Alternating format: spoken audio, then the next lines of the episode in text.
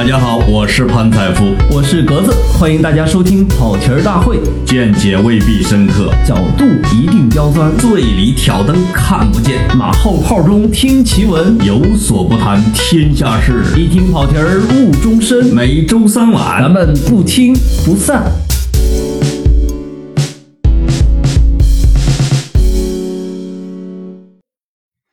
各位跑题大会的听众朋友，大家好，我是老潘，我是格子，欢迎大家这个收听我们在喜马拉雅上的跑题大会，是吧？每次都要强调一下，潘总，你这个在商业公司待这么久，商业味儿不是很浓，感觉就是每次在说到知道，这个这种像喜马拉雅的脸色有点红，人家又没给钱哈。这个不是那应该喜马拉雅脸红，你红个你红个什么劲儿啊？对，我希望以后在给各大厂商、各著名品牌植入的时候，这个这叫什么？这个口条越来越顺。咱们这属于啊，就是说人家明星，比如说呃，跟耐克签了约啊出门就是不能，起码不能穿阿迪的跑鞋是吧？人家那个啊卡的特别死，咱们这属于说还没到那份儿上呢，先把这个缝儿端起来了嘛。我们先贴嘛，哎我们先自己往上我贴嘛。还不能哈着嘛，对吧？你说咱们什么时候才能有商业植入啊？哎呀，那我们要不呼吁一下？你听高晓松的节目里边，老是说着说着，嗯嗯，那个发动机就开始起来了，是吧？什么某汽车品牌就嗯的这个引擎就升。我们到时候争取来点什么河南胡辣汤植入什么的我们先请河南那个省委省政府先给点钱吧。我你都植入过这么多回了，啊，那这濮阳市政府是吧？河南省政府可能有点嫌丢人，还是市政府来吧。哎我回去得找他们去。嗯，那其实咱俩一直有一个心愿哈，说做一做一系列的，叫什么地狱系列的，嗯，把开各省人民都聊聊。呃开过一些天坑吧，算是。呃，那到现在感觉有点补不太上了。呃，咱们开过的坑是不是有过名著系列是吧？呃，对，那个开了一期，开了一期，开了一期，当时还聊，还还还说武侠系列是要聊吗？还有什么名人系列？哦，对对对，文化名人系列，对，还有地图炮系列，还有《金瓶梅》系列是吧？反正开过的算是不少。没事儿但是大家呢，一定要对我们有一点战略耐心。我们的这叫布局。保守耐保守，这个估计是要做到本世纪中叶，我国实实现富强、民主、文明、美丽、和谐的社会主义现代化强国的时候，这个节目还在。那啊，是吗所以，？所以说这个嗯开的坑多点儿，大家不要介意啊。我们这这这是为呃，了这长远考量。布局，哎就是我们先把题目说了，让别人就没法说了对，啊。也不就也让我们不好意思不说。今天就兑现承诺嘛。哎，先这个我们的地图炮系列先开始，对，但这个地图炮其实是反地图炮系列啊，因为其实我跟格子一直有一个观点，就是对各省人民和各省文化其实应该抱有理解的同情。一种朴素的热爱。一种温情的敬意，是吧？哎就是因为每个省或者每个地域，它都有自己的历史，有因果，有古有今，它都不是说，它就突然间就变成了这么一个样子，都是有它的内因和外因的。而且它的好与坏呢，不是黑白分明的，它是所有的地方都一样，都是一个黑白灰三种色阶在那交替的。是，而且就是人们当用顺口溜啊，用什么来攻击或者某一个地方的时候，它往往是说的它的表层啊，比较浅的那一部分。对，啊，这个部分这个地方比较珍贵的，反倒被大家给忽略了。所以我们俩呢，其实一直有个心愿说，结伴云游，对吧？嗯比如说去某个石窟里边去讲一讲啊，或者去某个山顶上去讲一讲，对讲这个当地。虽然当地也不一定给植入啊，也不一定请吃饭，哎，但是呢，就是讲一下当地的风土人情、历史掌故、八卦。那我们在潘总实现财务自由之前很难走出去，但是呢，我们可以先这个在思想层面上云游一下。我们在格子实现财务自由之后也走不出去，我觉得。呃，今儿个呢有一个契机啊，就是格子去了我老家了，对吧？下了我们河南，那我这不我们俩就想选题的时候，突然说我们也别聊什么川普了。是吧？也别聊什么那这节那节了，我们就直接开始我们的地域系列吧。对聊河南，对，就聊河南，聊河南，呃中华民族的起源。肚脐眼儿，我们经常说河南人是中国文化的什么肚脐眼儿，这是河南人自己说的。一个大象省份。对 对这个可能很多听年轻的听众不知道，河南这个简称豫啊，是因为它早些年的时候，河南是有好多大象的。是，哎，这个你可能觉得就很神奇了。你看，这就是我们打开河南的一个视角，就是它以前的气候、植被各方面情况都跟现在不一样。说这件事儿又引出了一个什么一个公案啊，就是曹冲称象。哎，那个是这个什么历史各种段子里边记载说，曹冲称象以证明曹操的虎门无犬子。后来陈寅恪他老人家自己还写文论证说，这可能是个以讹传讹，就是因为说那个时候这个曹操称象的那地方叫曹冲真的没象，哎，但是其他的学者又经过考证说，陈寅恪老师可能错了。因为他在三国时期他，他没有以考古证据，他是以文献证据是。作为那说个在三国时期，在我们河南，因为他在许都嘛，对吧？，对，是很可能是有大象的没错。啊。这也是格子刚才说这个玉代表着大象之地，它是这个是有它历史的渊源。没错，嗯，嗯，所以这个河南这个地方，其实它是一个很丰富多彩的一个地方啊。你看我刚去这开封，我就忍不住跟老潘炫耀了一下，我去了一些考古现场。我这这考古现场就很有趣。你看开封这个地方，八朝古都，如果夏朝存在的话啊，因为夏朝的时候就是这个就是另外一桩考古公案，我们嗯，不讨论。因为夏朝迁的地方太多。对，而且夏朝本身的存存在一些考古上的争议啊，我们这儿就不讨论这些争议。但是开封这个地方有意思在哪儿？我去看了两，算是两个考古现场吧。一个呢是城洛城遗址，就是开封它以以前呢，它就是建了城墙嘛，啊你知道。我们呃，许宏教授写的叫“大都无城”嘛，对，就是说中国有中华文明呢，就开始是以这个都城作为一个标志的。开封的都城呢是建得非常好，但是呢，可惜开封这个地方，如果我们看地图就知道它离黄河很近，是而且历史上黄河泛滥的时候呢，开封总是首当其冲。你如果在开封博物馆，你会看到开封历史上被黄河这个叫什么决口啊，嗯这个河溢出来直接淹掉的次数之多啊。还有呢，比如说 这个对农民起义的时候打不下来，打不下来，把你黄河一一撅一个口，哗就把开封给淹了。是这样的，或者是作为一种战争手段呢，开封所以是很惨。但是它有意思在于，黄河哗把开封城淹一次，这个黄泥黄沙把开封整个给掩盖了。嗯，开封人民呢也是非常这个具有团结奋他的这个奋斗精神的人另民啊。另一种说法叫死心眼儿，是吧？原址上就在原来城墙上再再建个城墙，然后嗯下一次哗又给淹了，再建一个，然后这么叫如是如是者三吧，这个三不是缺指啊，对，我听说是六个城，对吧？最终导致的结果竟然是开封历史上城墙始终在原来的城墙上面一层层摞起来，然后开封的中轴线过去一千多年来从来没有变过，就那个中轴线，这可能就是也是历史奇观。经常呢就这个车辙印啊。明代的车辙印在这儿，清代车辙印在同一个地理位置上。这至少说明我们河南的科学家 在古代啊，就是测量方位是很准的。我们就是按照我们老祖宗的位置，正南正北，丝毫不差，是吧？绝不偏。我真的站在那个地图层前面，因为考考古学家还正在考古，六家单位正在合合力开考古这个城洛城遗址啊。有一个地方专门是土层一层层上去，你真觉得哑然失笑。金、元、宋、明、清一层层的上来，这个确实有点奇怪，因为为什么呢？我们可以参考北京建都，北京建都的金、元和后边的明清，它其实包括唐啊，就是它的建成的位置都不一样。咱们咱们看北京的那个西三环那个地方有元大都遗址，是吧？没错没错。然后再往东南一点，还有还有另外的遗址。它其实，在每个地方呢，就是因为已经废弃的一个城，它会在另外一个地方稍微的再给你移一下。哎包括长安那边也是，咸阳、长安，他们之间是有移动的。对，的，它因为它周边的庄稼地什么之，它原来都已经废弃的，它还是要另另辟一块地方。没错。但是像开封这么玩的，这么直上直下的，我想应该有它的道理。心眼儿这么实的，反正不多。然后其实我们河南人是以不老实著称的。我不，我还跟你说，你们河南人真老实，直到现在 那个古城还是就是那个开封古城里，又从上面开始摞了是吗？还是开封人民最眷恋的地方。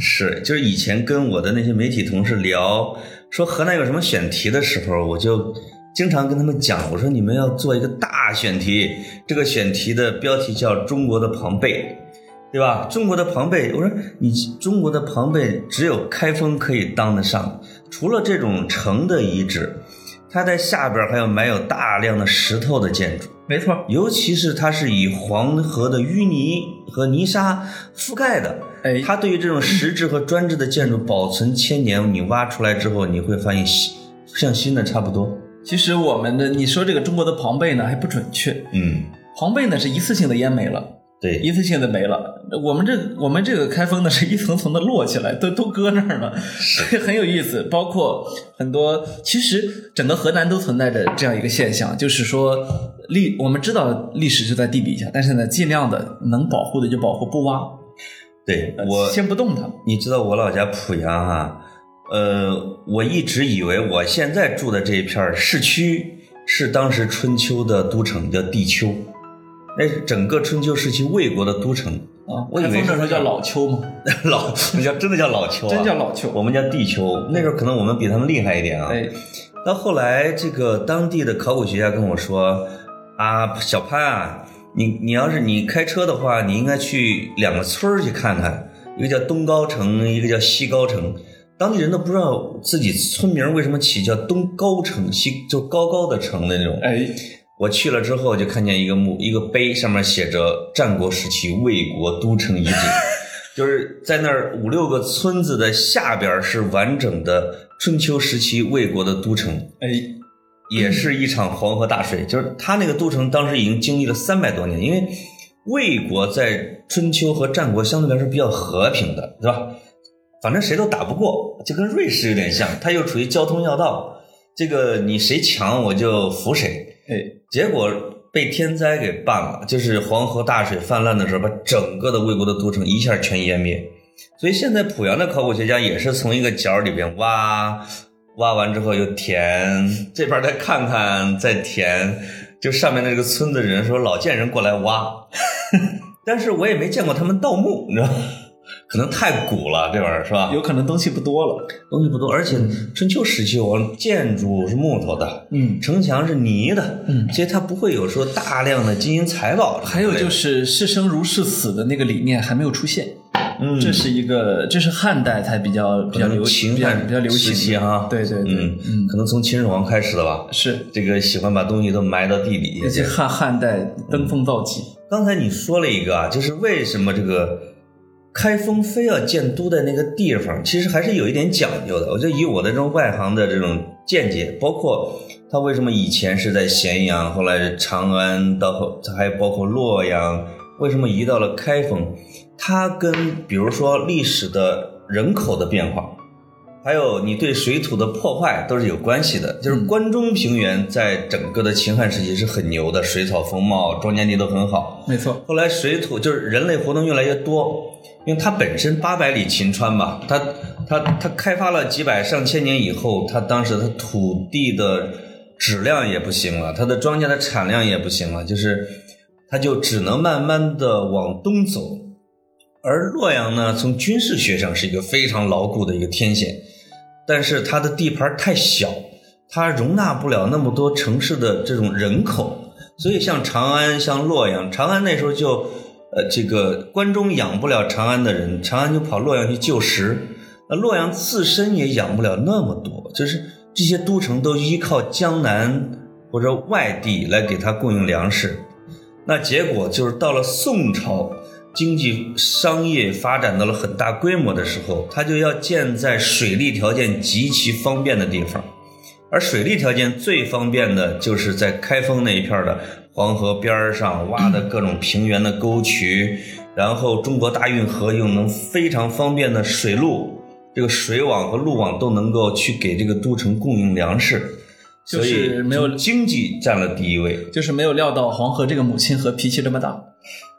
是这个可能是他们没有太想到的哈。对，嗯，就是他们没有想到那种这个小说和演义里边讲的什么水攻、火攻，竟然是真的，对吧？哎，就是包括这个金灭这个宋的时候也是，你知道反正就是喜欢放水。你知道其中有一次放水淹开封，三十多万人，剩下了三万人，这个这屠城的水平，你想古代总共才多少人？是，嗯，呃，我还看了一个特别有意思的史料，就是以就是能够想象出当时这个东京汴梁的繁华程度。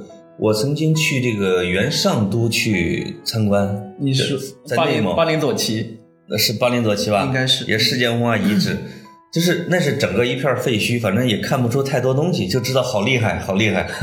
这个看介绍呢，要看资料和介绍说，当年这个地方是一个巨大的一个城楼，是楼，说它这个所有的建材、木料和技技师，就是工匠，全都是从开封搬来的，就是从开封运了一两千里地，把那些木料和那些工匠全都重异地重建，以展现那个繁华。我说这个好厉害。你知道啊，这个这又是一段很很很著名的例子啊，因为我我我我恰好呢这一阵儿沿着这条线走了一遍，嗯就是不期然间，不是故意的，就采访的时候竟然就这么走了一，就是你沿着谁？沿着哪？就是从这个开封，就是东京嘛，啊一一一直到这个你说的原上京，哦，呃，这个如果如果在北京的朋友，最近可以去首都博物馆看一个展啊，叫做辽代五经。嗯嗯辽代五经其中一个就包括南京，南京是哪儿呢？就是今天的北京。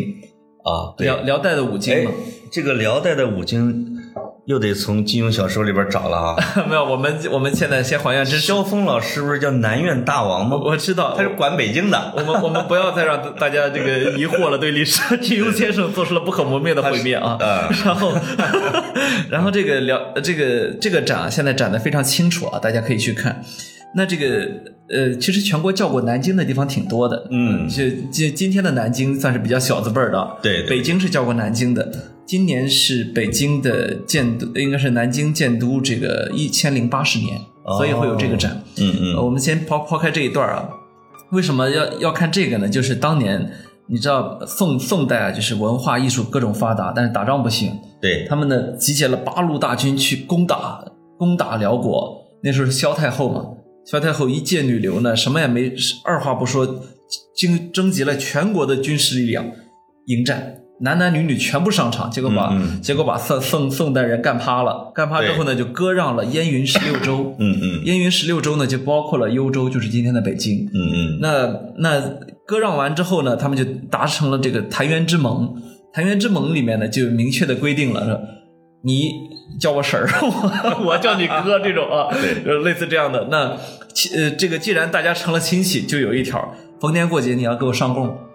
所以那时候史辽变成了一种文化啊。是这个史辽呢，就是从哪里？就是从我们的开封出发，然后一路的经过北京，经过河北滦平，然后往北走，一直到巴林左旗。对，那走这条路的都是谁呢？都是宋朝的大文人，是什么苏辙啊，什么啊，包拯啊、王安石啊、苏颂啊，然后全都是这种人。对，因为那走这条路很孤单啊，很孤单，所以他们就留下了中国文学史上一个很著名的流派，叫史辽诗，就是出使辽国嘛。对，那那那个时候，其实开封是非常非常繁华的时候。是关于这个出使辽国哈，在《苏东坡传》里边，我不知道是不是《苏东坡传》还是别的书在记载，记载了苏辙访辽，因为三苏啊，就是辽国的这个文明程度在各方面啊其实是出乎我们的想象，比较高，比我们历史课本上记载的也高。对，所以那个时候，这个北宋的这种文学家和大诗人，在他们那儿也很火，这就像港台歌手在在内地一样。对对对，所以苏辙访辽的时候，他就竟然受到夹道欢迎并且别人问他啊！你哥最近怎么样？对对对对对对对对，大苏就是还好嘛，对吧？大苏先生很好，对而且在苏东坡去世的时候，说辽国人真的是跟哭自己的爸爸一样，叫如丧考妣，就觉得这样一个一个文坛的巨星啊，就这么陨。落了。对对对，就是特别特别伤心。对，很好玩的一对段历史。另外，这个听众朋友，刚才这个格子说了一段贯口啊，就是关于历史，我给他捉捉虫。幽云十六州不是这个割给萧太后的啊，是这个这个石敬瑭割出去的啊，。是是啊，我说萧太后迎战，对，迎战打败了宋太宗呢，北伐辽国，在北京高粱河败了，那个应该不是跟萧太后打的，因为后来是萧太后跟宋真宗打起来了。嗯，就是因为萧太后带着他儿子主动伐宋，伐宋呢打到了我们濮阳。为什么我了解这段呢？因为我研究了濮阳历史。那是那是后来，那是后来。哎，对，但他们有有宋主动打他的时候，他迎战。宋太宗对那是彻底败了。我不知道那时候萧燕燕有没有嫁过去，那时候还不知道，因为她她打我们濮阳的时候，他才三十来岁儿对，对吧？他年龄其实很小，就是他打到濮阳，宋真宗跟寇准举全国兵力，然后在濮阳打了一仗，就把他的主将还用大床弩还给射死了，就是那种的。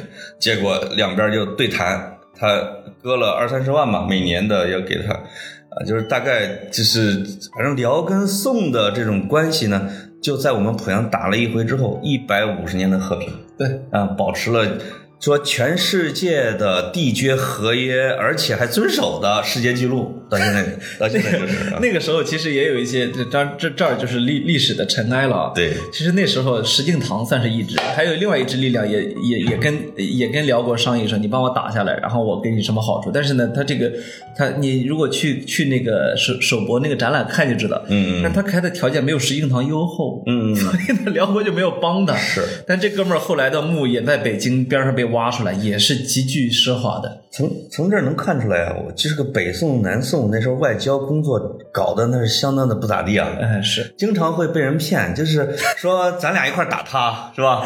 结果呢，打半天是这个果实都被别人拿走了。尤其是北宋灭亡的时候也是，就是跟说这个跟蒙古约好一块儿打金，结果呢，这个也打不过金，对，是吧？结果这个蒙古灭了金以后，就把南宋给干了。他他宋朝打仗是一塌糊涂，但是呢，发展是发展的真的好，这是另外一回事。他可能有点宋朝打仗有点像穆里尼奥，主要是以防守为主，摆大巴，因为防范，因为对，因为辽和金全都是马匹，知道吧？游牧民族的游击战。宋朝就是说两种，一个是我在城池放大炮，哎，另外一种我摆什么什么龟龟壳阵啊，就是一一层一层的弄上弩啊，弄上箭呀、弄上炮啊。你攻不动我，哎对吧？你最后就自己撤了，就是只能是用这种办法削人马腿儿什么之类的。主动进攻是说要像卫青、霍去病那样跟跟别人别人磕是磕不了。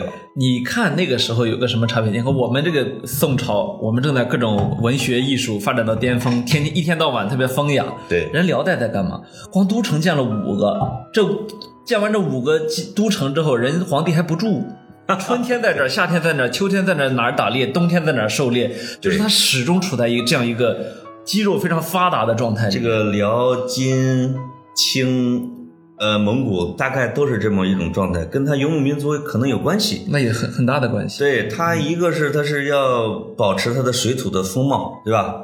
他可能这个皇上要要经常不断的走。另外一个，他要春天、夏天要要根据气温迁徙。对你现在如果去那个新疆，我去伊犁的时候，那儿有哈萨克人。我夏天去的时候，他们就是在伊犁，说我们再过一个多月我们就要走了。我说啊，你要去哪儿？我们要迁到往南大概几百里地的地方，赶着他的羊，带着他的帐篷，就跟打板城的姑娘一样的，就就直接就迁过去了。对对对啊、他可能确实有一个避暑啊和避寒这样的一个功能哈。对，嗯我们回到河南啊，就是对对对对对 我跑题了跑题了啊，不好意思啊。那个回到河南呢，就是这个开封这个地方，它其实呃呃，在历史上有一幅名画记载了它那个最繁华的时候，嗯嗯清明上河图》。那《清明清明上河图》呢，我还真见过真迹。呃，一年多前的，故宫哈故宫展出了一次，嗯，下次展览将会在六十年之后。因为像这样的文物，你 咋不喊我呢？下次都见不着了，知道吗？你你加油，下次咱俩约去一趟。你你你加油啊！基因工程说不定能帮助你。那那个《清明上河图》呢？我知道的时候呢很早，嗯所以呢我是开展第一天我就去看了啊只排了二十分钟的队。嗯后来你看五个小时、八个小时，全部都是那那时候媒体一报道就是什么《清明上河图》什么等了十个小时。对对，然后那个那时候故宫也呃搞得没办法，但是我我就看《清明上河图》的时候，我的第一感觉你知道是什么？呃，不知道怎么这么小啊？知道吧？就是它这张整个画卷那么小吗？它不是它的它的画卷是五米多，五米长哈。嗯嗯啊，，但是呢，它是个窄幅，你知道吗？哦就是他画了八百多个人物，是很小很小，高啊？非常小。呃，那个给我的感觉可能也就三四十厘十厘米。你知道我看的《清明上河图》都是什么动画？的，哎，都是在开封还有北京都看的那种《清明上河图》自己会走的那种。我知道啊人物都动。对对对好，然后看完这幅呢，我还有另外一个要让你羡慕的，我还去看过其他版本的《清明上河图》，都在台北故宫博物馆。哦，各种临摹本是吧？呃，还不有些不是临摹本，哦是到了清代他们画了新的《清明上河图天哪，是这个小英接待的你吗》。？呃，所以我前后看过四个版本的《清明上河图》啊你说动画那版本我都不不好意思讲，我看过太多了，所以我对这个《清明上河图》啊，是我我没什么研究啊，但是。爱端详里面的各种不同的人、嗯不同的物，呃，嗯端上不同的事儿啊。你比如说，开封城里面是有望火楼的，这个望火楼呢，在《清明上河图》里面，就是因为它是消防哨口嘛，对《清明上河图》里面望火呃望火楼上是没有人的，嗯。说明那个时候在盛世之下是有是有隐忧的，啊，包括那里面有很多的胡人，搞消防的哈。对，那里面的胡人，后来有些专家解读为说间谍，哦，但这个呢也许牵强了点，但是也也许呢是真的。也不能叫，反正肯定保不准。哎这里边你都保不准。有。对，然后呢，就像美国有大量的外国间谍一样嘛，对。开放的国家嘛。啊对对。对，你看到呢很多的这个店铺啊、酒楼啊，比如说它正楼才能酿酒，嗯。那角楼都不能酿酒啊，嗯嗯然后包括它的城墙边，你看有一些杂草丛生的现象啊，对。等等，反正就是你《新闻上头》，大家都觉得是一幅盛世画卷，但是呢，张择端因为是我们老乡啊。张择端是我们潍坊人，潍坊人啊，，对，呃，除了粘风筝也能画画。你们河南人啊，还真是好多事儿都是我们潍潍坊人拯，呃，都是我们山东人拯救的。那焦裕禄也是山东人啊，哎呦，跑跑我们兰考去了哎、啊！对对对，嗯也是开封嘛，对，还有孔繁森啊，哎，对，所以这个就山东出干部。就不说了啊，那个谢谢啊，然后然后 就很很有意思，反正就是呃，代表一个时代的东西呢，在河南很多，你是呃你在那里你会看到他们，比如说一个一个建一个什么新的一个园区啊，什么爱用受精体，嗯，那你也没毛病是吧？对对对的的确确是在开封这片土地上发明了受精体，那跟我们北京喜欢用启功体是一样的，对对对吧？你这儿有一个大牛，你书法这么厉害，对你可不就得用吗？对，然后因为我这些年来一直爱读苏轼嘛，那哦苏苏轼他在汴京度过过几段不同的日子啊，对一段是刚考上进士的时候，对一段是这个后来被召回来，对吧？是他他有过很快乐的日子。那我就像今天的北京，其实为什么这么多的文文艺界的人，你不管北京条件多差，一定要待在北京呢？因为能跟你说得上话的人都在北京。对就是好多人说，只有在北京这个地方，你谈理想才没有人笑话你。这是个气场，对吧？对对对，嗯那那也也苏轼当年也是，所以他有所谓的西园雅集嘛。对对西园雅集图现在应该也是放在北京故宫。那西园雅集里面的就是什么苏门四学士啊，什么嗯北宋三大家呀，对吧？嗯都在里面。所以你你历史呢，当然已经没有了。今天呢，你比如说开封也是一个四线城市，对吧？好，但是你当你站站站在这种土地上的时候，哎呀，那个感觉又会回来。对对对，所以你们河南真的还挺好一个地方，不光有开封啊，还有洛阳、有安阳、有南阳，呃，濮阳是吧？呃，濮阳就以后人家纪念的最有名的纪念的就是潘老故居啊。对对，河南最有名的城市濮阳，对对它确实就是我对开封最早的了解是来自于余秋雨老师的叫这叫什么文化苦旅，里面有专门写了一座不是一个王朝的背影，我记得就是写开封的啊。对对对啊那其实就不光是开封，就是对河南的很多城市，因为你要数说哪个省的都城最多，就是当然是河南了。我们因为什么？因为不光是说开封、洛阳、安阳，这有好多啊，对朝代，对，许昌。许昌这很多人说什么许昌，但是如果说我们是三国迷的话，许都，对，那许都啊，就是我们这个包括很多名，比如说还有一个城市叫商丘，挨着你们山东，嗯，它为什么叫商丘呢？它曾经商在那儿也建过都，对，而且是大的集贸市场没错，啊，就是就是很多城市你随便一提起来，包括我们经常现在说三门峡。其实三门峡的边儿上有一个中国最有名的古关口，叫函谷关，哎，是吧？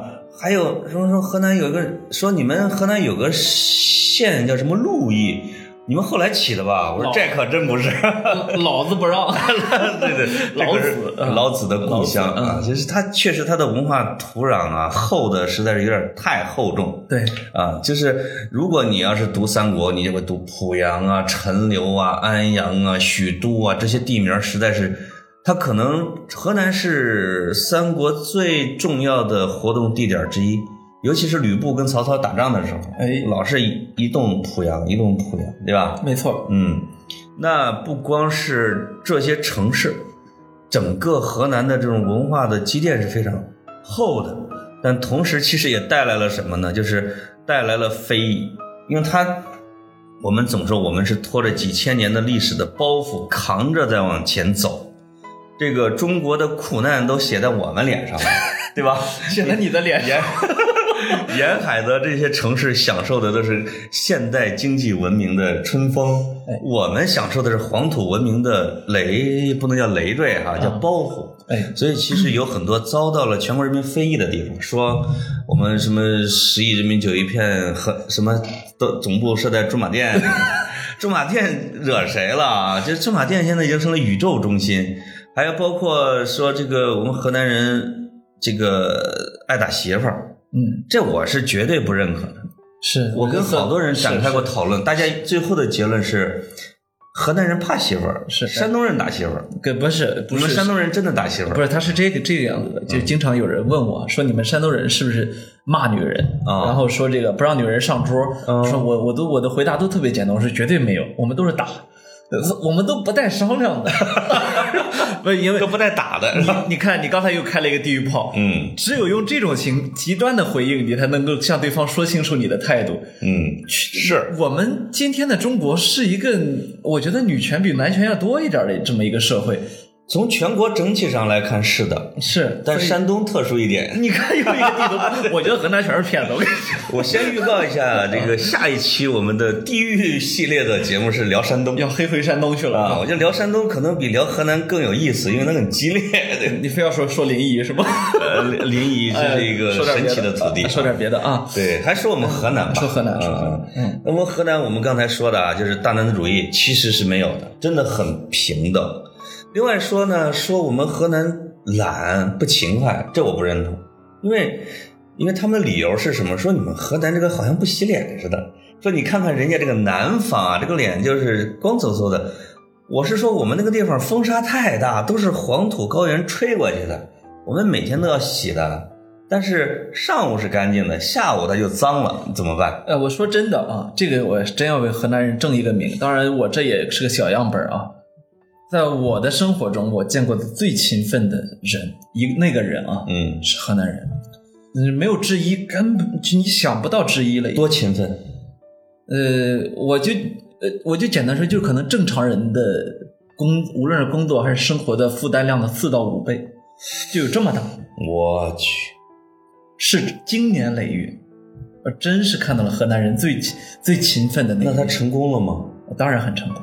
哦，也没法说名字是吧呃，？对，然后我我因为心里面在想，格子是不是在说我，对吧？哎呦，你可能也就两倍。对 对，但你看河南出去的好多企业家，什么许家印啊，嗯什么我前一阵儿什么严彬，胡宝森啊，这些全部都是以勤奋著称的。是是，一个是勤奋，一个是懂政治，这个是好像是出了名的哈。另外，其实还有一个说，我们河南说不离家，说太留恋故土，经常说这个北京好，是什么北京北京什么，然后上海富不如河南一棵树什么之类的。我觉得我我觉得河南人有点像吉普赛人。我觉得河南人可不是不离家，河南人是爱抱团儿。为什么就是抱团呢你看，比如说媒体界就有著名的豫记胡辣汤，是不是？豫剧，对，是吧是你见过鲁记吗？没有，鲁记没有，只只有只有河南和湖南的媒体人是爱抱团的。有湘军和豫军。哎哎，爱抱团，这个就包括作家群也是啊，叫河南作家群、陕西作家群，就没见过山东作家群你也。没见过浙江作家群，因为你们山东作作家就一个嘛，就张伟老师，什么张伟老师，古传呐，写古传的作家。啊，作家，作家哦，莫言，哎呦呦呦，你把莫言老师搁哪儿去了啊莫言老师，对不起啊，把把莫言当别的省的了。真是啊讨厌那个什么。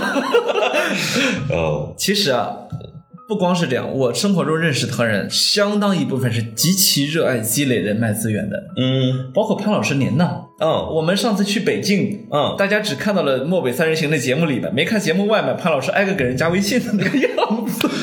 天哪，你看是吗你？看格子老师就是非常清高。我现在真的很痛苦的，每天在偷偷的在删一些微信，因为太多了。你看格子老师就是基本上别人来加了都不通过，只有潘老师挨个先去先去走一圈。是啊是，格子是给设置了颜值标准的，就自动不通过。哎，没有，所以就说这个爱爱这个积累人脉啊，爱抱团这个还真是河南人一个。我这我觉得这不算地域这个黑啊积累人脉是不是有点像是讲人情哈？啊，这个不算地域黑啊，包括我回老家的时候，我这个有我经常会给朋友讲的一个例子，是我们那儿有一个特别火的烤鱼馆儿。啊烤鱼馆儿，这个我的踢球的队友呢，就跟我说，咱去那个烤鱼馆儿吃。我结果比他们到的早，我要先点菜，我就跟那老板说，这个来个其他菜我都点了，来我说来俩烤鱼，老板说没了，买完了。我天，我就特别郁闷，我说人家卖完了就卖完了呗。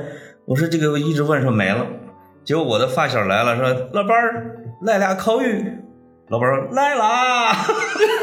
烤鱼上来了，我就特别郁闷。我说这怎么着？瞧不起潘总还是怎么着？我说这，个我也不少给你钱，为什么不给我鱼吃？嗯，老板说我不认识你啊，咱俩不熟，就是先紧着熟人给哇。哎，你说我们开一馆子都这样，嗯，就是说他会觉得这就是他的朋友圈，这就是他的人脉，如此的违反市场经济，他完全不了解我有多厉害嘛，对，吧这？不知道潘总这个身价，哎呀，这结果鱼没吃上，还被我同学给嘲笑一顿。嗯，说你看看，连个鱼都吃买不到，你说 丢人了你。就是在河南，你有时候也可能这也是一个，其实这是一个传统的陋习啊。嗯这个说真的绝对说真的，有可能你没有关系，在小地方是寸步难行的。它其实就事关一个原则，和这个城市是不是一个法治社会，哎没错对吧？没错。就因为经经常这个啊，你比如我回老家会有一个特别大的被人你说，咱俩加个微信，或者说给我个电话，然后我说干嘛？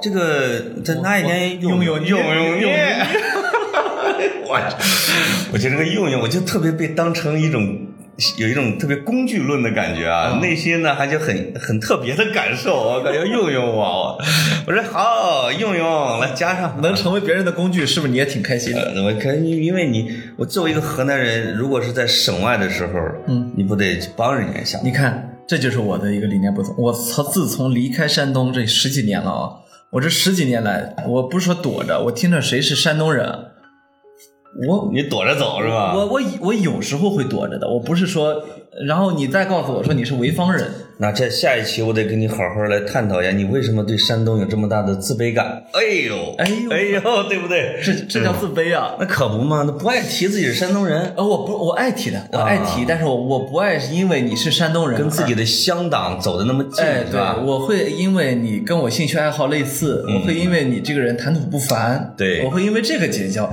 你要至于说上来说，因为我们是山东人，所以我们互相照顾。你说的这个还真没有。你说的这个地域观念还真是，我经常会碰到说，说你也听说你也是河南的，我说是啊，那咱俩老乡啊，咱俩比别人要近很多啊。嗯，我说全国人民可能得有六分之一是咱河南老乡，啊 这也太多了老乡。我说濮阳的算老乡，其他都不算。具体到到不到你们那个村儿？嗯，对对，到我们村儿来算真正的老乡对对对，啊。那就是对河南的这种误解里边，是不是还包括没文化咱就不说了，只有没文化的人才会说我们河南没文化。是是，这个、啊这个无可辩驳。是，另外死心眼儿这个呢，你通过一个建成 说我们就死心眼儿，呃，不大服众。不，我觉得河南人脑子挺活的首先呢，这只是一个城市啊其次呢，我觉得这是特别可爱，这个在我看来不叫死心眼儿。嗯，你不觉得特别可爱？这这反映了我们生生不息之所以能繁衍下去的一个很重要的原因。哎这就我们很坚持。是，嗯，这就像每年一个候鸟一定要回到原来那棵树上给自己筑巢，它是一种信息，它就像有一种生命的什么样的密码或者信号，像磁场，它一定要回到像那个地信鸽方，对，感知到了磁场。我小时候就一直不能理解的是，说我们屋檐底下那个燕子，它的秋天不是要什么飞走了吗？呃，燕子是候鸟吗？还 是反正对，它不是它第二年回来的时候啊，你连燕子是不是候鸟都忘了？是吧？是候鸟啊必须是的。所以燕子在第二年三四月份回来的时候，我一眼就能认出来是去年的燕子，它又回到我们家来了，呃，这个是是吧？这个很奇怪的。很正常对啊嗯，另外有一个啊就是说我们河南容易骗，我现在已经完全不认可了，因为以前会骗，但是三五年前我回我们河南坐晚上的长途车的时候，发现我的河南老乡还在用这个可口可乐。在就是哎中奖了中奖了，这个在骗的时候啊，就是他我们拉了五十多公里，就是他有五六个人集体的作案，大家演戏，全车的人都面带着微笑听他们演，演完之后灰溜溜的下去了，没有一个人上当的。你就觉得我们河南人在骗的这方面，一个是没有天分，第二个不与时俱进，反倒是被，比如说莆田啊，什么山东啊，你们山东也有，这个台湾啊，我们我们抢了风头，我们经济发达地区是这个样子的。我们经济发达地区就骗术比较高明。骗术非常高，而且现在最近的一个例子就是我们河南的商人许家印嗯，被山西的商人贾跃亭给骗了。六十亿还是七十亿？我的妈呀！而且把许家印派过去的会计给赶出来了，不让进去。哎呀？是这个许家印还要告他，我这我天哪，老实了，这个有点老实了，干不过山西商人。没有你你记不记得？其实这个河南这个骗骗子的名声啊，最巅峰的是有一年广州火车站拉起了横幅，嗯，严严格严厉提防提防河南籍骗子。呃，对，那个是一个快过年的时候城中村儿什么之类的哈。对对对啊，我觉得那个是严重的地域歧视。哦，那个讲老实话，还是前几年，现在的话他不敢了。现在我就以今天的网络暴力文化，河南的网友能把他围围攻了。而且还有一个现象，就是随着河南作为中部桥头堡的经济发展，其实在搞这一行的，它的数量也在下降。是，因为 这现在我们都说，像西安这种不是就拉那种年轻人就入户吗？其实我们郑州在十年前已经从两百万膨胀到了一千万，现在这个城市得有一千多万了，就是那种只要你是人 就能入郑州户口。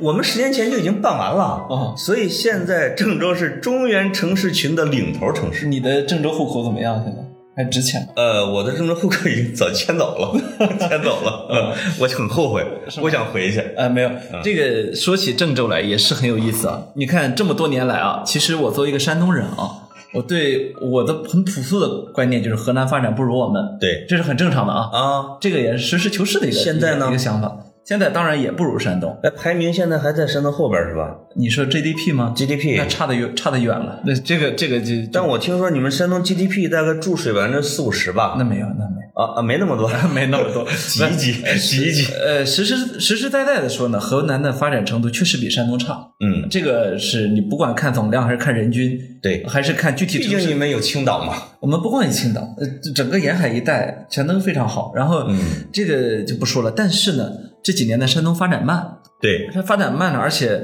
呃，因为严重的官本位呢，导致呢被前面的浙江、江苏和广州，呃和广东甩开，就越来越大的距离啊。并且呢是一个经济发展质量的问题，对，以至于呢我们的山东有一阵儿呢就去了那个济南市委书记啊，嗯。现在已经调到黑龙江当省长了。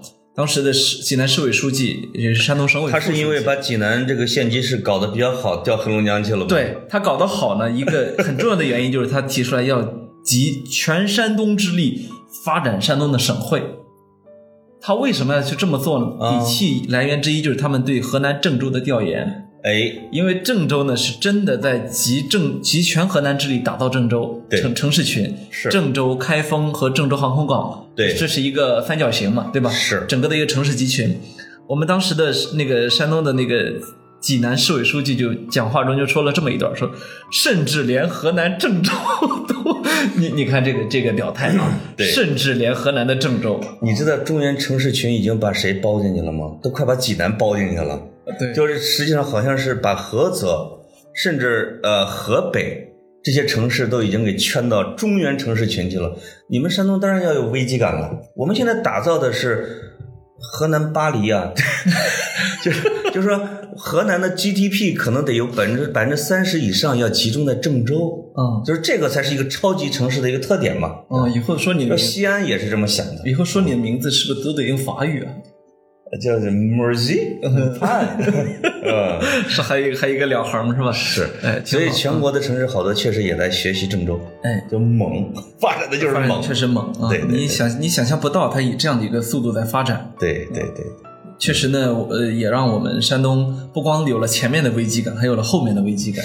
哎呀，关于山东更多的信息，我觉得可以留在下一期这个这个叫什么地狱谈里边儿，我们来聊山东。对，专门我到时候会会积累一些炮弹的，你放心。嗯、这个没关系。嗯嗯，哎，你去郑州 不是 你不是你去郑州，你去开封的时候，你问我要了一段我们河南的戏词儿，给山东的给老乡，呃，不是给给开封老乡读了一遍，他们什么反应？就是我我那天晚上啊，坐在、坐在这个开封的御河边，开发的非常好，这个啊开封大家可以去玩，很有意思。这个坐在那个边上跟跟当地的一些干部喝茶啊喝茶的时候呢，我就说，我忽然想起来，我说那个那个老潘写了本书叫《十字街骑士》，哎。那那里面呢有这么一段儿呃梆子啊，啊，对，反正也算坠子啊坠子，你们山东才帮的啊，坠子，河南坠子。我说那段呢，我我当年第一次读的时候笑出眼泪来。嗯这个读给你们听听，结果上网一搜，你那个书可能确实不太出名，对对对对对，没搜着。呃我这版权保护的比较好，呃，是是是，这个一般人不敢侵权。而且不敢侵权，百整个百度就没有吧。后来 后来呢，我就 我就问老潘要来这段，嗯，把他们也读的笑出眼泪你。用的是山东话还是？我用的是普通话，嗯，用普通话读没味儿啊，没味儿，但是有那个词儿有劲儿。词儿有劲儿啊。所以说呢，我这个从跑题大会呃第三还是第四期开始，我就说一定要让老潘用河南话读一下这段儿。结果呢，老潘呢就一直没读啊。啊我我们今天呢准备好了，呃，让那个各位听众一 饱那我就真耳福啊。把我们特别有文化的河南话，我得秀一下喽。对，这是这一段河南坠子关公辞曹，对吧？对就是和关公过五关斩六将？其实也有好多的听众说，每次就听我在这个节目里面来那么一两句河南话，觉得不解渴，哎，说什么时候你们俩来一个什么方言版啊？那我就别方言版了，我我就河南话把这一段读一下呗。没错，啊，就是关公辞曹，就是其实就是京剧里边的过五关，是吧？对，就是关羽跑了，哎然后这个曹操就在后边追，哎，就开始这个有唱词，我就河南话读了哈。曹孟德在马上一声大叫：“关二弟，听我说，你且慢逃，在许都我带你拿点不好？顿顿饭包饺子，又炸油条。你曹大嫂亲自下厨烧过了灶，大冷天只忙得热汗不消。白面馍加腊肉，你吃腻了，又给你蒸一锅马齿菜包。捣蒜揪儿还把那蒜汁儿倒，萝卜丝拌香油，调了一瓢。我对你一片心，苍天可表。有半点孬主意，我是屌毛。呃，这段儿童不宜啊，结尾。哦，这个他们也听不懂呃，听不懂啊听不懂他们没听懂什么。是是啊，这个不能告诉他啊。对对对，啊但是还挺有文采的。啊，是这一段，我真的觉得写出了什么呢？现呃现当代河南那种很朴实的一面。他就是什么呢？因为这个乡下艺人啊，因为我专门研究过这些，他就是给普通的村儿里边讲的。对，你如果说一个皇帝的生活有多好，你给他讲山珍海味、淮扬菜，他根本就不听不懂。你只有给他讲什么马齿菜包啊、香油拌萝卜丝儿啊，我这个包饺子，他才能把口水给听出来。而且只有在近现代。受过饿的很严重的呃饥饿困扰的地方，才能够去把他劝的时候的词儿写成，就是我带你怎么吃的好啊！对，一路全是吃。所以我说，这反映出了近现代、现当代河南人民的朴实的一面。他确实有饥饿记忆在里边。对对啊，这个饥饿是一个很深重的一个恐惧，是所以所以即便是那个谈历史的时候，也是拿自己的饥饿作为。对对对，我发现一期节目能把一个省。什么文化、历史、地理呀，能根本是聊不全，也是聊个皮毛吧。没错，以后有机会碰见我们河南的事儿呢，我们再聊，对吧？对对对。啊，但是我觉得整体上，这个让大家了解一下河南的一些名城、哎文化，为我们河南人翻个案。你看，我们今天聊这么久，连洛阳、安阳都还没聊到。天哪，下洛阳真的是可以专门聊一期的。但其实你像洛阳、安阳，我这都专门。跑去那待个三四天，就在慢慢慢的在那儿找找记忆，找寻找一些灵感。那我们就听一下我们的这个网友的意见吧。比如说，网友你说想让我们聊哪个省，你们可以在微博或者是在我们的这个喜马拉雅下边的回帖里面你给提出来。哎，我们如果你说还想听河南，我们再来一期。嗯，你这么诱导大家，肯定。如果你说想听听山东的一些糗事儿，那你也指出来，对吧？对，嗯。但其实像我和潘总，那个潘总这属于人生阅历非常丰富啊。不敢。我们俩也不用加起来，恐怕我们都已经走过走遍全国的省份了。啊，没有，我我走过最多不超过二十个，是吗？我太多没去的。我我我基本上走遍了，剩下可能两三个没去的。哎，反正先走后不走。我 我觉得河南人都是毒舌，我的这个炮上来了。呃，哎，还有一个忘了攻击的，就是河南河南人民这个敬酒。哎呦，先让别人喝三杯，这个陋习。哎呀，我们从来不把它当陋习。改改改啊！你们河南不是你们山东人自己先喝三杯，我最烦你们这个习惯了。我们是跟我一直眼睁睁的看着喝不着啊。呃，没有，这个其实很好玩啊，那个。我我们我们其实也不算为河南证明，对，而是说呢，讲讲我们真实的一些想法，客观聊，因为大家都知道我向来不维护河南，经常。批我们河南，嗯，我结果网友们也很无奈，说这货还是河南的，你说怎么骂他？对，没有，我我我，这是我一个很朴素的想法，就是你看，我也不维护山东，对，我呢也不维护那个我上过的大学，嗯，为什么？我觉得你你但凡是你这个大学你碰都碰不得，你这个省碰都碰不得，说明你人生的巅峰就是那样。对对对，是不是？是的，我们得经得起批评，你才有足够多的自信。所以欢迎大家共料，下一期我们碰山东。嗯，好吧。大家提前喂好料，准备好炮弹，我们就开始攻击山东。好嘞，好，拜拜，拜拜，就聊到这儿。